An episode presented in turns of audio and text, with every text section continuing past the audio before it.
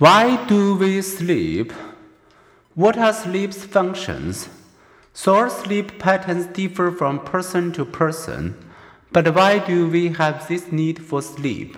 Psychologists believe sleep may exist for five reasons. 1. Sleep protects. When darkness shuts down the day's hunting, food gathering, and travel. Our distant ancestors were better off asleep in a cave. Out of harm's way, those who didn't try to navigate around the dark cliffs were more likely to live distance. This fits a broader principle. A species' sleep pattern tends to suit its ecological niche.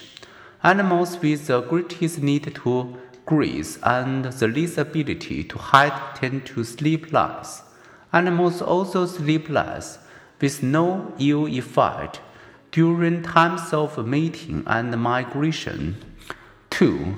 Sleep helps us recuperate. This helps restore the immune system and repair brain tissues. Bats and other animals with high waking metabolism burn a lot of calories, producing a lot of free radicals molecules that are toxic to neurons. Sleeping aloud gives the resting neurons time to repair themselves, help pruning or weakening unused connections.